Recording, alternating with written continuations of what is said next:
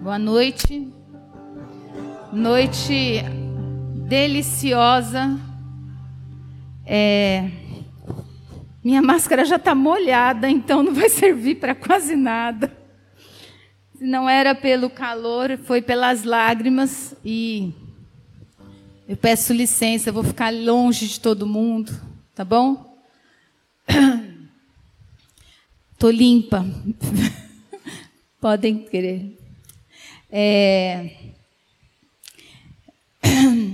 Estou tão feliz de me sentir num lugar onde eu tenho liberdade, fraternidade. É um privilégio tão grande para a gente poder olhar no rosto de cada um de vocês e reconhecer o trabalho duro de Deus na nossa vida, na vida de cada um. É tão bom a gente poder estar aqui transparente, sem fantasia, sem nenhum tipo de anteparo, né? Todos nós estamos absolutamente em liberdade. Eu agradeço muito a Deus por isso. É, obrigada, Pedro. É, os mais antigos, acho que talvez Wesley, Juliana, dos que eu estou vendo aqui, né? Nós já tivemos assim sabem do meu amor à carta de Efésios. Certo? Nós temos um pacto de amor com a carta de Efésios, porque a carta de Efésios é o meu porto seguro. Sempre. Se eu estou feliz, eu leio carta de Efésios. Se eu estou mal, eu leio carta de Efésios. Se eu estou perdida, eu vou para Efésios. Se eu acho que eu sei alguma coisa, eu vou para Efésios para saber, para reconhecer que eu não sei nada. E daí por diante. E aí, quando os pastores é, decidiram fazer essa série, né? E que não é uma série é, sistemática no sentido de apresentar a carta em todos os seus detalhes doutrinário. E Mateus e Jota falaram: ó, escolhe um. Falei, ó, oh, posso escolher. E aí, escolher este. Tive o privilégio do pastor sênior pregar hoje de manhã sobre o mesmo texto. Então, eu espero que ninguém tenha assistido o culto hoje de manhã. E porque pode ser uma surpresa, certo?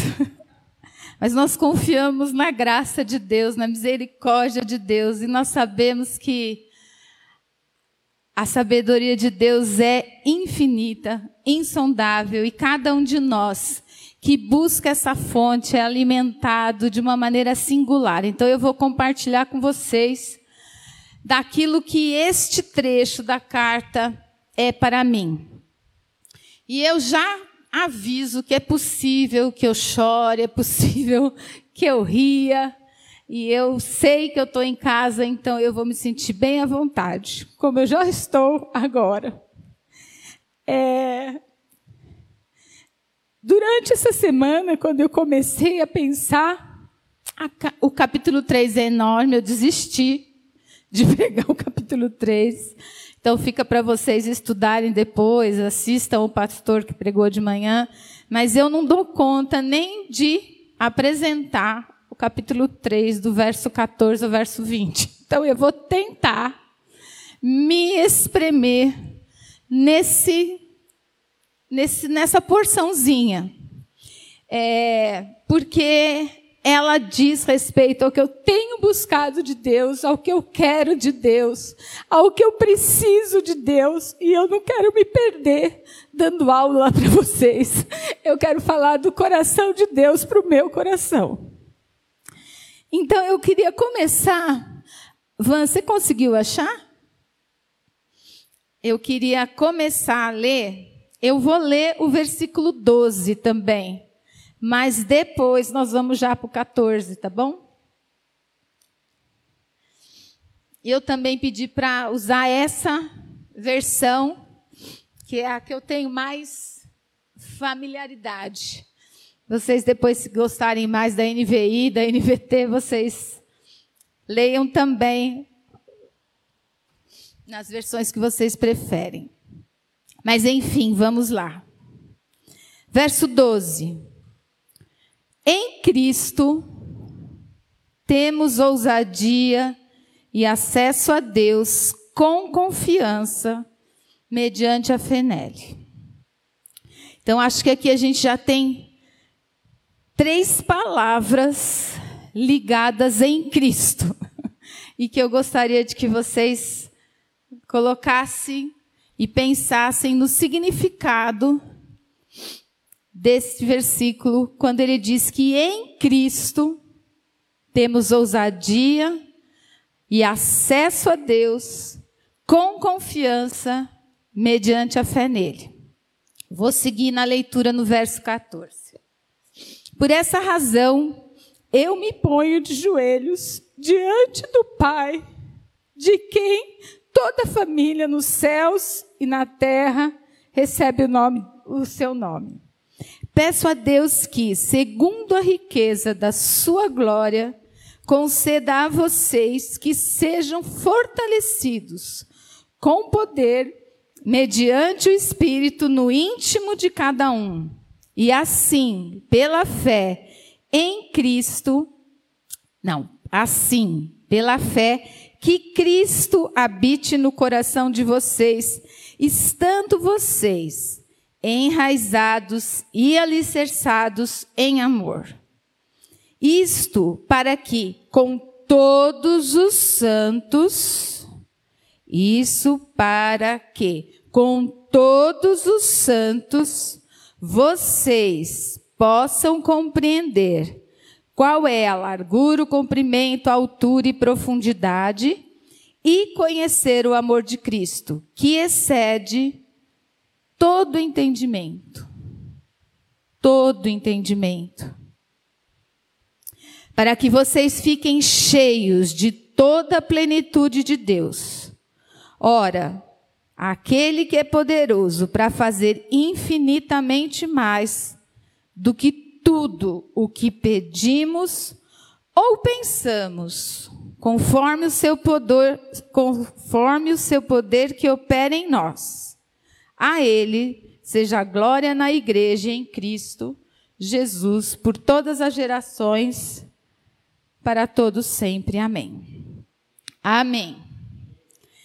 Eu queria fazer então uma um breve comentário sobre o versículo 12. Existem duas maneiras dois jeitos da gente se relacionar com Deus. Os que se relacionam com Deus. Na lei e em Cristo. Na lei e em Cristo. Tem dois jeitos como a gente ora. A gente ora na lei e a gente ora em Cristo.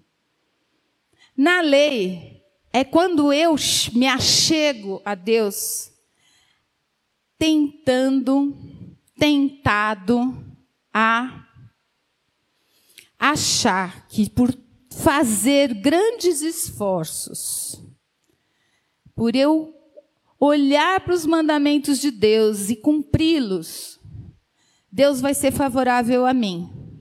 Então eu me chego a Deus desse jeito. Isso é o que eu estou chamando de se chegar a Deus na lei. Tem um outro jeito que a gente chega a Deus, que é em Cristo. Que são aqueles que Jesus disse que chegam como humildes de espírito, aqueles que já sabem que deram ruim, que dali não tem muito jeito, que a gente está fadado ao nosso fracasso, e porque eu preciso, dependo totalmente de Cristo para me relacionar com Deus. Então, eu acho que é importante a gente entender por quê? Porque Paulo vai entrar num período da carta, numa parte da carta, em que ele vai fazer uma segunda oração pela igreja. Ele já fez uma no primeiro capítulo, quando ele pede para que a igreja seja iluminada no seu entendimento. E agora, ele vai fazer uma oração pedindo capacitação para a igreja. Então é por isso que eu queria que vocês pensassem que Paulo, esse que escreveu no verso 12, ele vai fazer essa oração como quem se relaciona com Deus em Cristo, ó. Dei muito nó, dei muita. Vocês entenderam, acompanharam o meu raciocínio? Então eu estou querendo lembrar vocês que ele diz que quem ora em Cristo tem ousadia no acesso. O que é ousadia? É chega chegando. Chega chegando. Você já viu o neto que chega na casa da avó com ousadia? e não tem a menor cerimônia? A gente chega sem a menor cerimônia porque já sabe que a gente está entrando porque Cristo abriu o acesso. Eu não chego porque eu cheguei. Eu chego porque Cristo me levou lá. Então eu chego com essa confiança. E quem tem essa confiança, chega chegando, chega falando, não chega pensando. Chega e faz, derrama o coração. E Paulo, eu quero crer que ele, quando vai fazer essa oração, a partir do verso 14, ele chega chegando. Ele chega com ousadia, no acesso. Ele chega, eu tenho fé que o que Cristo fez me garante pedir o que eu vou pedir. E aí, eu percebi que já tem alguns irmãos que já começaram a ajoelhar no culto. Não sei se vocês perceberam. Que o negócio já foi derrubando para o chão. Vai derrubando. Porque Paulo, rapaz, Paulo vai pedir um negócio, precisa ser muito ousado, precisa ser muito chegado em Deus, precisa ter garantia, precisa ter confiança no que Cristo fez, é suficiente para ele falar o que ele vai fazer. Vamos ver se a gente consegue entender um pouquinho do que ele está pedindo? Pouquinho, tá bom? Bora lá. Então, já fiz aqui, papapá, bom lá. Então vamos lá. Como que Paulo estava? Vocês já ouviram isso cem vezes. Estava preso.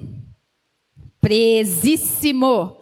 Quem está preso pelos homens não tem direito de ir e vir. Não tem direito a quase nada não tem direito, muitas vezes, a se locomover. A gente pode delirar, vocês me dão licença, licença poética, de que ele estava, inclusive, algemado. Estava, inclusive, com muita dificuldade, estava velhinho, estava doente. E ele, eu deliro sobre isso. E ele encardidamente resolve, eu vou ajoelhar, como eu não posso agora nesse exato momento. Mas Paulo, mais cheio de ousadia, ajoelhou. Essa é uma demonstração. Porque ele podia fazer, a gente sabe que as orações são de pé, de blá, blá, blá, mas ele fala: não, é prostração. Então ele vai lá, me acompanhe. Ele entende que tudo que ele vem conversando até agora, vamos dizer assim, o apogeu de tudo isso é o que Deus vai fazer na igreja. O que Deus está intencionalmente querendo fazer aquela igreja. E é por isso que ele vai orar. E aí ele diz assim: por esta razão, qual razão? Assiste o culto do João Paulo, o custo do Ronaldo, por aquilo tudo que ele vem explicando no capítulo 1, o plano eterno de salvação em Cristo Jesus, tudo convirge a ele. Ele vai falar sobre isso, ele vai dizer que o Espírito Santo é o selo da promessa, ele vai dizer que o pecado batalha o tempo todo contra nós, mas mesmo assim, Cristo nos resgatou e a gente já não anda mais como mortos, tá certo? Vocês estão caminhando comigo? Estão chegando lá no capítulo 2. E aí ele vai falando que a gente tem poder para ser selado, seu Espírito Santo selou e a igreja pode fazer coisas que tudo já está resolvido no céu e na terra para que a igreja seja a igreja. Aí no capítulo 3 ele começa a falar do mistério, que é o mistério onde Deus derruba as barreiras para formar a igreja. Deixa essa conversa para depois, tá bom? Vocês já sabem. Bacana. Quem não sabe, estuda, tá bom? Não é esse meu foco agora. Aí, ele diz assim: por esta razão é que eu me coloco de joelhos. Por tudo isso, por quê? Porque tudo isso não é pouca coisa. Porque tudo isso não é qualquer coisa. Tudo isso precisa de algumas coisas. E aí, esta é a oração de Paulo. Ele vai começar a fazer uma oração é, que não é. Deus, estou velhinho aqui na prisão, me tira daqui. Dá um jeito de arranjar uma, um, um carcereiro mais bacana. Não, não, não, ele não pede conforto, ele não pede cura, ele não pede. ele, ele vai pedir pela igreja. Tá certo? Então ele não está com o umbiguinho dele bem recheadinho, bem firminho. Ele já cortou o umbigo e o negócio dele de joelho é pedir para a igreja. E olha o que ele vai pedir. Olha o que esse povo vai pedir. Ele vai fazer o seguinte: diante do Pai, de quem toda a família nos céus e na terra recebe este nome. Ele, ele, ele entende. Ele, deixa eu pular aqui que eu já, já passei cinco vezes para frente, estava lá atrás ainda. Ele vai e ele diz assim: Olha, a igreja que empresta de Deus a identidade de Deus. É disso que ele está dizendo. A igreja recebe a identidade dela emprestada de Deus. Tá certo? Estuda mais. Peça a Deus. Então é isso. Essa é a parte. Eu não vou também entrar, porque isso aí tem uma infinita teologia para explicar isso aqui. Não, meio, estamos querendo para o prático. Aí ele continua. É, ele vai pedir que, segundo a riqueza da glória de Deus, o que é que a gente seja atendido, que Paulo seja atendido nesse pedido, segundo a riqueza da glória de Deus. O que, que é isso? É uma palavra mais? O que, que é a riqueza da glória de Deus? A glória de Deus, eu até fiz questão de dizer, é a somatória de todos os atributos de Deus no seu resplendor máximo. Sabe o que Deus é? Naquilo que ele reparte com a gente, porque ele tem coisas que ele não reparte com a gente, que é a infinitude e tudo mais. Mas naquilo que ele reparte com a gente, bondade, misericórdia, verdade, justiça, é soma tudo isso no seu resplendor máximo. Paulo está dizendo: olha, é segundo a sua riqueza que eu estou pedindo isso conforme tudo que o Senhor é, que não é pouca coisa. Eu peço que conceda a vocês que sejam fortalecidos com poder. Paulo está dizendo, eu, eu, tive a ousadia de escrever uma paráfrase do que Paulo está falando. Deus, assim, Deus usa, emprega tudo que tu és, tudo que tu tens, todos os seus atributos, todas as, toda a tua perfeição, tudo o que compreende o teu ser no resplendor máximo para responder esta oração que eu farei agora. Ao jeito de chegar chegando, essa é uma ousadia Olha, eu já vim dizendo que para ser atendido eu preciso que o Senhor faça de acordo com a riqueza da sua glória. E é isso que ele está dizendo. E o que é que Paulo vai pedir então para Deus de maneira que use tudo isso? O que é que ele vai pedir? Ele vai fazer cinco pedidos. Cinco pedidos. O primeiro, que sejam fortalecidos com o poder do Espírito Santo. Nós já sabemos, não existe cristianismo sem poder do Espírito Santo. Não foi isso que o Rafa orou agorinha? Que a Lê orou agorinha. É isso, igreja, para ser igreja, precisa estar revestida do poder do Espírito Santo. É isso. Sem mais nem por. Ele está dizendo: olha, o reino de Deus não consiste em palavras, mas em poder. O Espírito Santo foi enviado para que a igreja fosse revestida de poder. E que poder é esse? Que poder é esse? É um poder não é o poder de conhecimento adquirido, não é performance, não é a nossa capacidade de fazer chover. Hoje a gente estava brincando, as crianças estavam lá na casa da minha mãe, toda cheia de purpurina dourada. Não é fazer o culto com purpurina dourada no corpo, não é disso não. É poder de Deus, tá certo? Não é, é. Você quer purpurina, vai em outro lugar. Não é disso que a gente está pedindo, nem ele está dizendo. Mas ele está dizendo do que? Esse poder do Espírito Santo, que a gente sabe que reveste a igreja, mas como? Como? Aonde? Mediante seu espírito, no íntimo de cada um. Tem uma versão que fala no, no homem interior.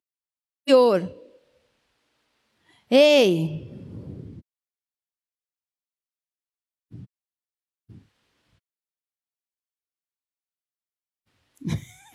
é aqui, ó, que o poder vai acontecer.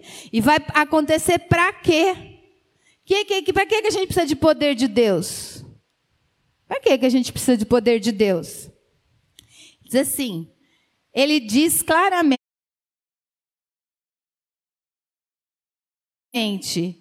para fortalecer com poder mediante o Espírito Santo no íntimo de cada um. Esse fortalecer com poder no íntimo de cada um é a ideia de que o Espírito Santo é presente. Todos nós temos o Espírito Santo. Todos nós que chamamos Jesus de Senhor, todos nós que buscamos a Deus, temos o Espírito Santo. Ele está presente, mas ele não é presidente da nossa vida. Ele está presente, mas presidente é aquele que dá conta, é quem, quem diz o que é para fazer é desse poder, do poder do Espírito Santo, que é aquele que comanda a sua vida no seu homem interior. E ele precisa ser atuante para fazer o quê? Para a gente sair da especulação teológica e partir para ação. A gente precisa de poder de Deus, do Espírito Santo, para poder perdoar o inimigo. A gente precisa do poder de Deus para poder dispor da própria vida e morrer pelo Evangelho. A gente precisa do poder de Deus para entender que existe um confins do, do, da terra em que a gente tem que ir lá pregar o Evangelho. A gente precisa de poder para fazer isso. Sem o poder do Espírito Santo, a gente não faz. A gente é uma igreja morna, sem graça é uma igreja que não faz aquilo, o que ela foi chamada.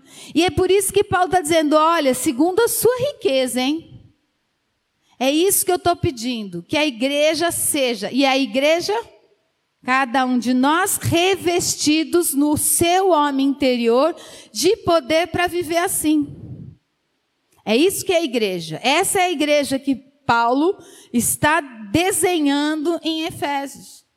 E ele sabe que não adianta só ensinar, precisa vir do alto, precisa vir cascata do céu, para poder fazer acontecer. Porque a gente não faz.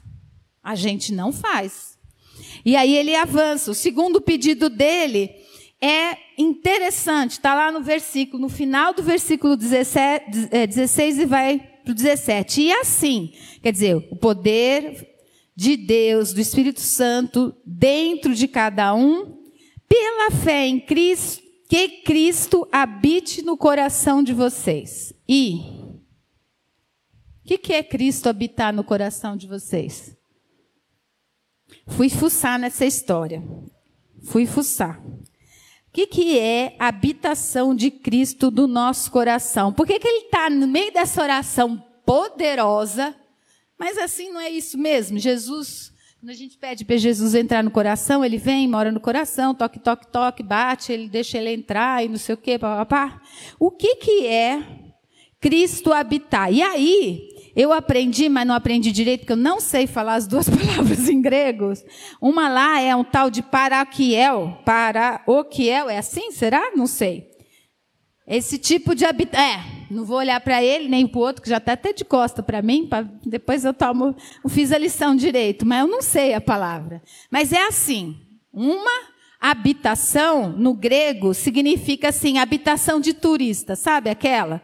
Que você chega, vai, aluga um quarto, você faz, desfruta do lugar, mas você não pode mexer nas coisas, não pode fazer nada, é só para dar um oi, hello e vaza. Essa é a tal do paroquiel lá que eu não sei falar. Essa é uma palavra grega. Esta que está descrita aqui, que é a kaiotokiel habitar como dono da casa, como quem tem todas as chaves, como quem pode fazer todas as mudanças, pode fazer reforma geral. É assim, hein? É esse que é assim, ó, da chave. Não tem quarto secreto, não tem lugar escondido. É tó. Você é o dono minha, do meu coração. Faz aí o que você quer. Uh, poder. Poder. Joelhinho dobrado, que sem joelhinho dobrado, a gente guarda quartinho pra gente. A gente esconde. A gente guarda cafofo. Aquele quartinho que ninguém precisa mexer, porque eu já sei, porque tá tudo certo. Não, não, não, não, não. Habite ricamente nos vossos corações é Tó, chave é tua, faz o que você quiser. E aí eu quero perguntar, já vai caraminholando, como é que está essa conversa? Quem é que Jesus tem todas as chaves da sua vida? Tá aí? Ou tem alguns cadeadinhos que você esqueceu de dar a chave para Jesus? Ó, oh, sem essa não vai rolar, gente. Não vai, não tem. Isso é minha. Não, ele, ele me quer, mas ele me conhece, ele faz do jeito que eu sou. Tá ruim, tá lá da turma do turista. Não, não lembro o nome, é a turma do turista. Jesus passeia na sua casa e não faz nada, só dá uma. Oi, tudo bem, tal.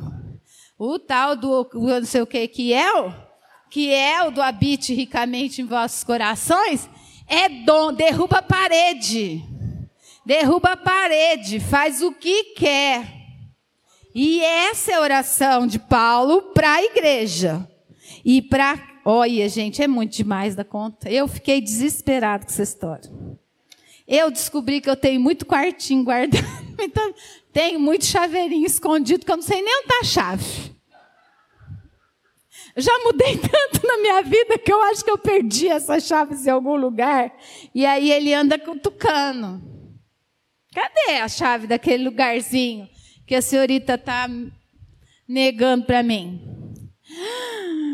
Ai, meu Deus, por que, que eu fui inventar de pregar esse negócio? Toda vez, toda vez. Toda vez que eu resolvo falar de, é, primeiro é comigo. E eu descobri, preciso compartilhar com vocês que eu tenho cadeadinhos escondidos na gaveta. E eu preciso do poder do alto joelho no chão, vou ter que fortalecer o joelho para ajoelhar, porque não está habitando ricamente no meu coração. E Paulo quer isso. Quer, é desse jeito.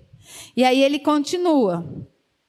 Ele diz assim: Eu oro para que vocês entreguem, Jesus seja livre. Livre. Ele, Jesus tenha liberdade no seu coração. Pela fé, que Cristo habite no coração de vocês, estando vocês. Como é que é a nossa parte nesse latifúndio? Tem outra parte, não adianta só esconder a chavinha. Ele está pedindo que a gente esteja enraizado, alicerçado em amor.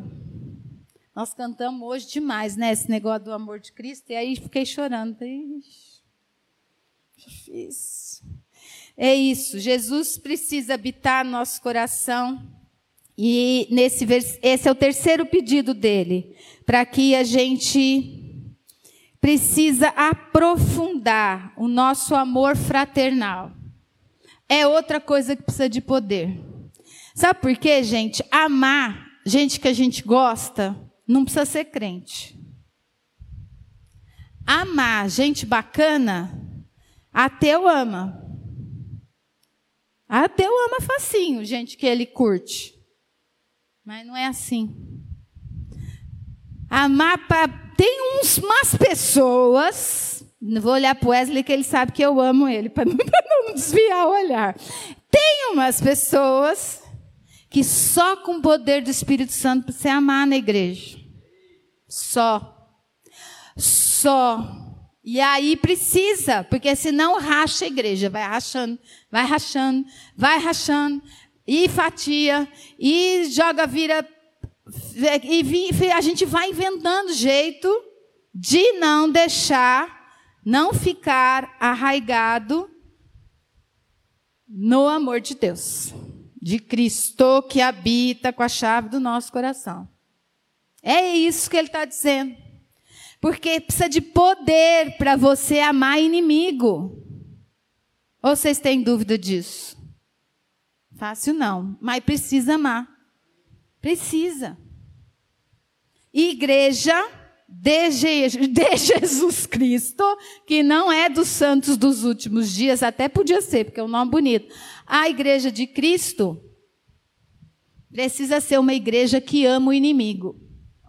Poder do alto. Sem poder não vai dar. Esse é o terceiro pedido dele. Aí, ele vai dizer assim: quarto pedido. Ele vai lá para o versículo 18.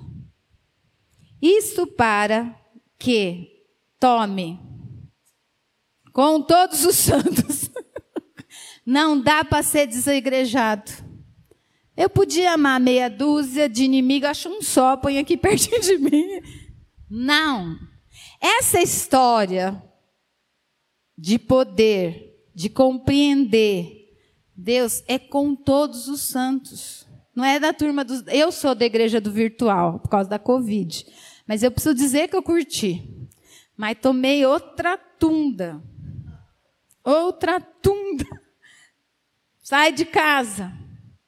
Vai. Pode ter medo. Vamos nessa. Então. Para que vocês possam, então, todos os santos, ó, para a gente compreender o volume, ó, os, cadê os, as turmas de exata? Diz que isso aqui é o volume da presença do amor de Deus.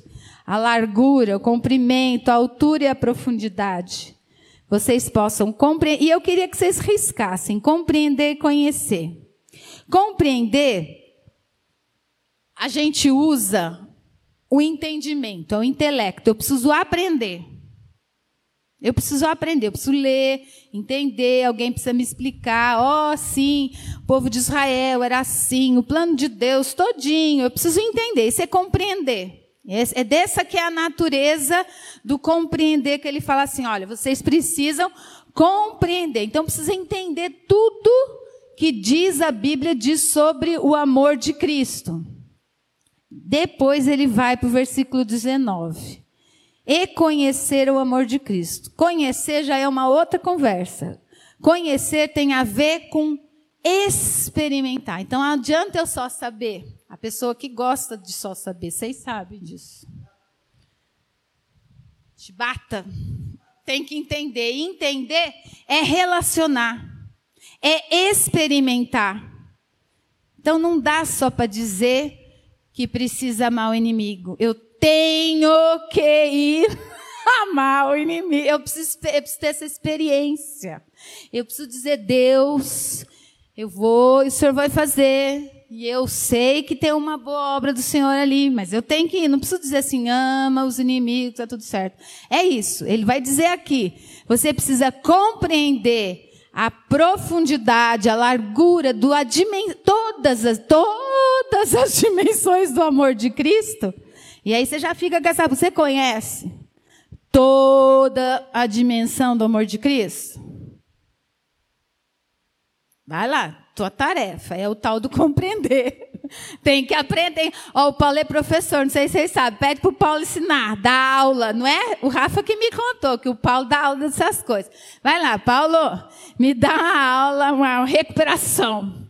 Dá uma recuperação, porque eu ainda não sei, não compreendi toda a dimensão do amor de Cristo. Preciso. Mas aí tem a segunda parte, que é entender. E entender é botar nativa, é fazer acontecer.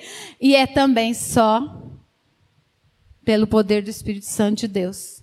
Só assim que a gente vai entender a dimensão de tudo que Deus tem para a igreja. Para a igreja, a gente precisa disso. E aí ele vai.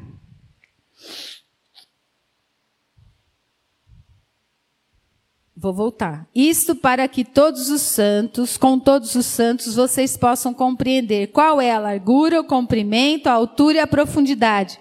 E conhecer o amor de Cristo, que excede todo entendimento. Ou seja, não basta mesmo compreender tudo, vai precisar se relacionar com Deus para entender essa dimensão. E aí ele chega ele chega no quinto pedido. E aí é ousadia para ninguém botar defeito. O que que ele pede nessa quinta parte da oração dele? Ele pede para que vo... a gente precisa de tudo isso para que vocês fiquem cheios. Não é da plenitude de Deus, é de toda a plenitude de Deus. O que, é mesmo a glória de Deus? Imagina a plenitude de Deus. A glória já era a somatória de tudo que Deus é, com muito. Agora ele está dizendo para que vocês, para que vocês fiquem cheios de toda a plenitude. Vocês perceberam que hoje no culto a gente ensaiou isso? Vocês perceberam que a gente estava que nem criança vai na beiradinha da onda e volta? Opa, é hoje que a gente vai. A gente tem vontade, a gente sabe que a gente precisa, mas a gente não. A gente quer que ele se encaixe no nosso horário.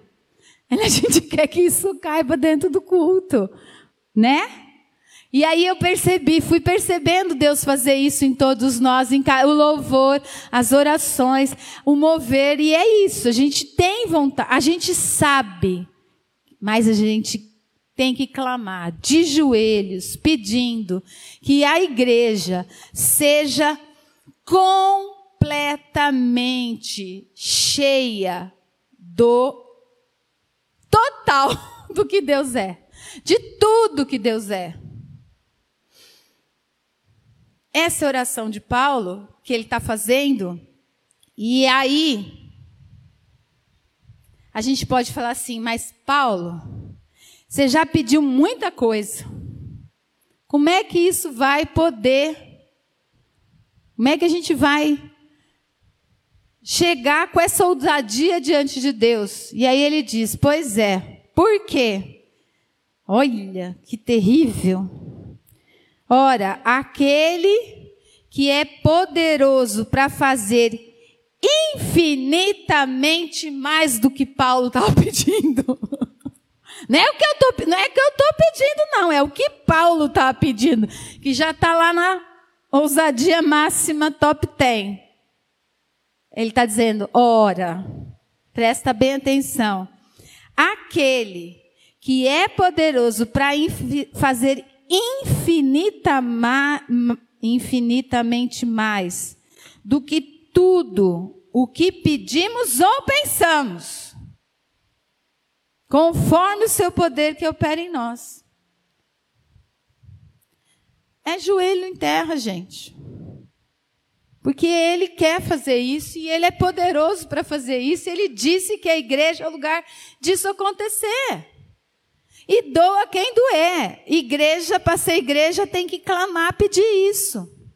A gente pode estar tá meio perdido, mas é isso. Eu posso não saber fazer. Mas eu preciso que Deus faça isso. E nós, como igreja, precisamos nos ajoelhar e pedir a plene, toda a plenitude de Deus sobre nós. Toda a plenitude de Deus sobre nós. Para que a gente não seja essa igreja micha, cafona, que não sai do lugar, que não faz diferença na vida de ninguém. Que fica achando que tem quartinho para guardar, tem lugarzinho para planejar, e etc e tal. Paulo está dizendo lá, naquela situação, que, olha, para tudo aquilo que vocês estão achando lindo de morrer, no capítulo 1, 2 e no começo do 3, precisa de poder do alto. E a pergunta é: nós queremos mais de Deus? Nós queremos mais de Deus? Porque é isso que Ele está nos convocando a pedir mais de Deus.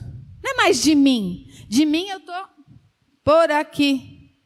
Mas eu preciso mais de Deus para poder viver todas as dimensões do amor de Cristo na igreja, na sociedade, com as pessoas, no mundo.